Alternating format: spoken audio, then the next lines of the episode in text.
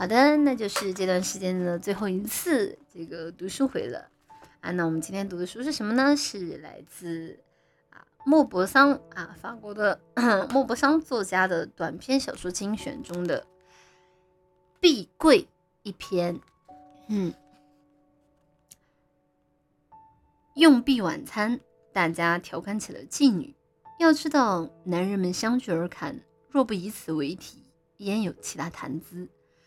我们这位，我们这群侃友中的一位，对大家宣告说：“请听我讲，在这个门道上，我曾碰见过一桩奇怪的事。”接着，他讲述了这样的一个故事：去年冬天有一天晚上，我忽然感到一种带毁灭性的、难以承受的厌烦情绪。此类情绪总是不时来袭我的身心。当时，我孤独一人在家。清晰地意识到自己这么傻呆傻呆下去，肯定会因为郁闷而精神崩溃。若是发生此类情景，那就会导致一个人自杀。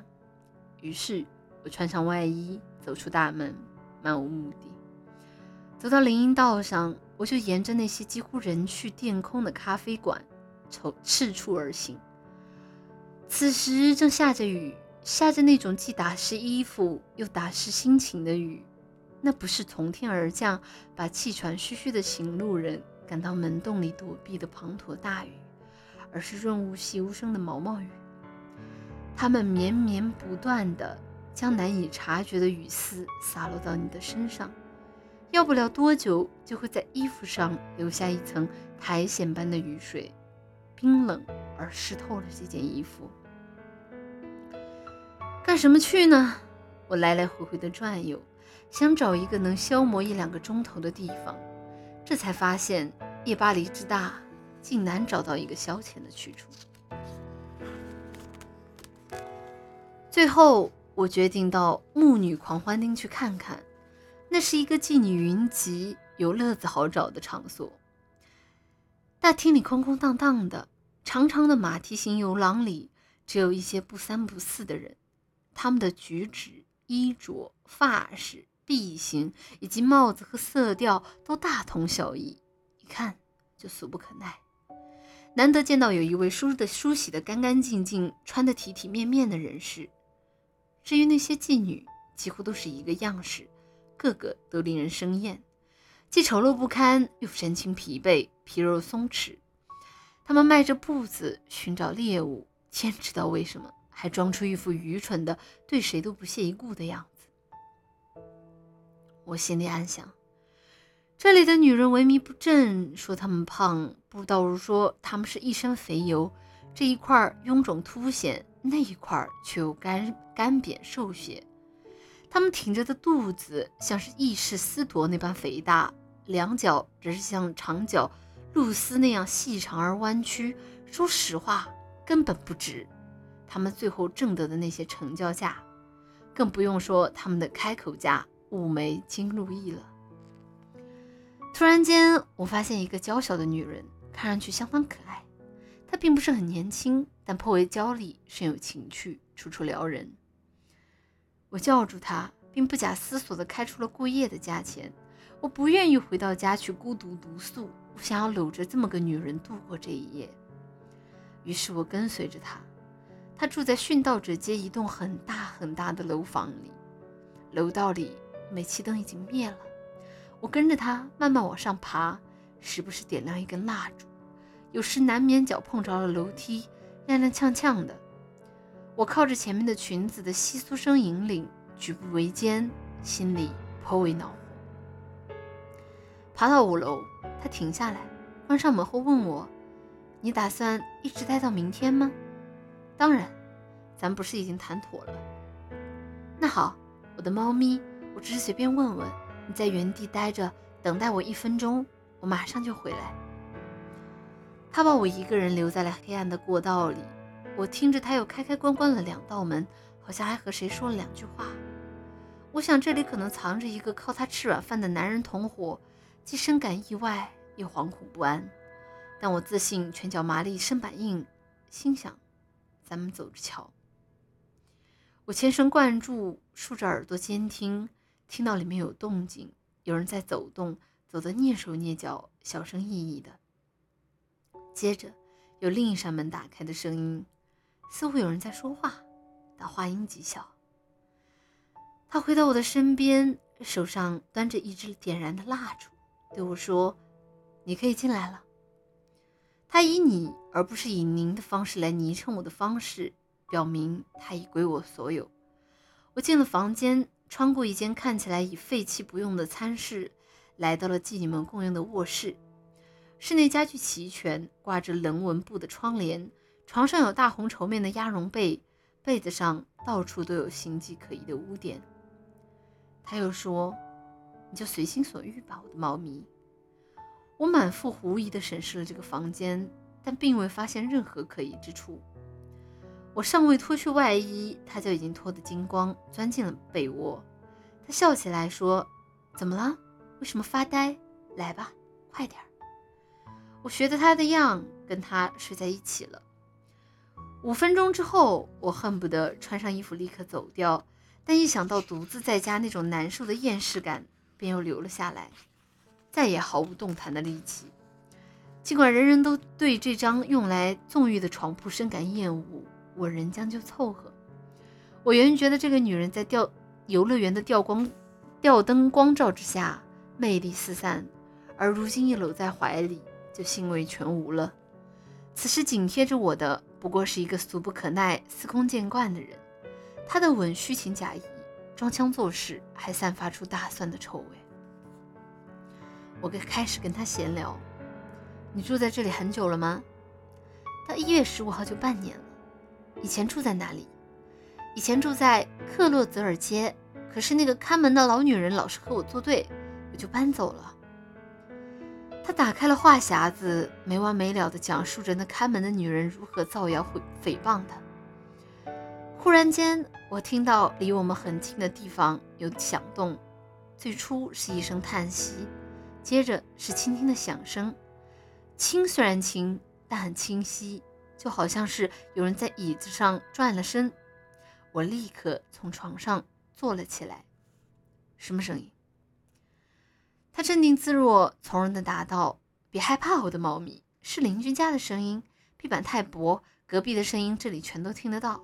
这房子真差，就像是用纸板搭成的。”我全身倦怠乏力。便又钻进了被窝，继续和他闲聊。这时，我也像很多男人一样，对被某种愚蠢的好奇心驱使，想打听打听这女人第一次的经历，想揭开她原罪的面纱，似乎是为了从她遥远的历史中找到清白无辜的痕迹，也或许是为了通过他们迅速追忆其中一两句透露出的真挚而天真无邪的话语而爱上他们。因此。我紧盯着他盘问，最初是跟哪些人偷食禁果的。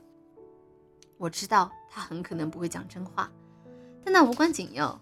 我总能从他的谎话中发现某些真挚而感人的东西。说吧，告诉我那人是谁？是个自由游艇的阔佬，我的猫咪。原来如此，那告诉我是在什么地方？那时我在阿尔让特伊。你是干什么的？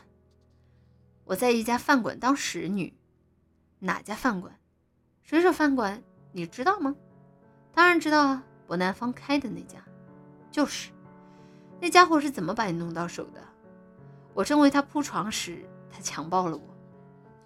此时，我突然想起我的一位医生朋友的妙论，他是一位既善于观察而又拥有哲学头脑的人，长期在一家大医院任职。每天都能接触到那些未婚先孕和未婚先孕的姑娘与妓女，耳濡目染了那些种种羞耻与苦难，深知那些口袋里有钱、到处沾花拈草、淫害淫害女子的阔佬。他常对我大发妙论，说一个女子头一次失身，倒经常是被他那个阶级中与她身份相同的男人拖下水的。在这方面，我做了不少在册的考察记录。人们总是谴责有钱之人摘取了普通女孩的童真之花，但其实真相并非如此。富人经常是用钱去购买已经采下的花朵，他们有时也采花摘花，不过摘下来的通常都是第二茬，他们总是采不到第一茬的鲜花。一想起这番妙论，我转眼对着这位信同伴笑着说：“你该知道，你的故事我了如指掌。那个有游艇的家伙并不是你的第一位。”“哦，他就是的，我的猫咪，我向你发誓。”“你撒谎了，我的小猫咪。”“没有，我保证没有。”“你的确撒谎了。得了，老老实实告诉我吧。”他颇感惊愕，我趁势逼问。我的小美人儿，我乃法师是也，会催眠术。若你不说实话，我就施法术让你入睡，到时我就全知道了。他和别的女人一样，头发长，见识短，当即被我吓住了，就结结巴巴的不打自招道：“你是怎么猜着的？”我催促他说：“快坦白吧。”哦，那真算不上什么，那是在当地举办的一次欢庆活动，临时请来了一名厨师。名叫艾丽珊达，他一来就飞扬跋扈，唯我独尊。独尊，他发号施令，什么人都要指挥，对老板、老板娘也不例外，简直就像是国王。他是个高大英俊的汉子，即使是在当，即使是在当掌炉、当炉掌勺时，也不安静老实，总是高声的呼喊道：“快拿些黄油来，快拿些鸡蛋来，快拿些料酒来。”别人就得立即把这些东西送到他的手里，不然他就发火，破口大骂，骂出来的话下流又难听，羞得你大腿根儿都发红。一天的活干完，他在门口抽他的烟斗，我端着一摞碟从他身边路过，他就这么对我说：“喂，小妞，把我带到河边看看风景。”我就像二傻子似的带他去了。我刚到河边，他将我按倒在地，动作麻利，速度迅速。甚至我还没来得及发现究竟发生了什么，事后不久，他就乘坐九点的火车走了。从此以后，我便再也没见过他。我问：“就只是这些？”他吞吞吐吐地说：“嗯，我想佛罗佛罗朗坦就是他的种。佛罗朗坦是谁？我的儿子。好啊，妙得很。于是你就骗那个有钱的阔佬，说佛罗朗坦是他的，对吧？”当然喽，那个游艇主有钱吗？是的，他给佛罗朗坦名下留了三百法郎的年金。我觉得他的故事挺有意思，就接着问下去。很好，我的乖乖，你们这种人并不个个像别人想的那么傻。现在佛罗朗坦有多大了？他答道：“已经十二岁了，开春就要领第一次圣体了。”好啊，从那时起你就心安理得的干起你这行了。他叹了口气，无可奈何地说：“能有什么办法呢？能干什么就干什么喽。”这时，一声巨响从屋子里发出，吓得我一下子就从床上跳了下来。那是有人跌倒在地上的声音。接着，那人又摸索着墙壁爬了起来。我抓起蜡烛，朝四面巡视，既生气又害怕。他也下了地，想要抓住我，把我拽回去。转身对我说：“没事，我的猫咪，我保证没事。”可是我发现那一声怪响是从哪里发出来的，于是我径直的朝朝隐在我们床头的一扇门走去，猛地拉开，我看见一个小男孩，脸色苍白，身体瘦弱，样子可怜。他坐在一张麦秸靠靠背椅下，他就是从这张椅子跌到地上的。他战战兢兢，睁着一双惊恐的、亮晶晶的眼睛盯着我。一见到我，他就哭了起来，随即张开双臂扑向他的母亲。这、这、这不能怪我，妈妈，这不能怪我，我刚才睡着了就掉下来了，别骂我，这不是我的错。我转身问向那个女人：“这是怎么回事？”她显着慌张又伤心，吞吞吐吐的道出了实情。有什么法子呢？我挣的钱太少，不够送他去寄宿学校，只好把他留在我的身边。可是没有钱租另外一间房子。天哪！我没有客人的时候，他就跟我睡；客人如果只待一两个钟头，他就待在壁橱里。他会乖乖的，这个他懂。但如果要是像客人这样过一整夜，这孩子就就得在椅子上睡觉，累得腰都支撑不了。这也不能怪他。我真想让你去试试，一整夜都坐在椅子上睡，你想想那是什么滋味？他越说越生气，越生气竟怒吼了起来。那孩子一直在哭泣，他瘦弱胆小，样子可怜兮兮的。是的，他就是壁柜中的孩子，寒冷而黑暗的壁柜中的孩子。他只能时不时趁着空档，暂时到床上去暖和一会儿。这时，我也很想哭。随后，我就回到家睡了。妈呀，这个故事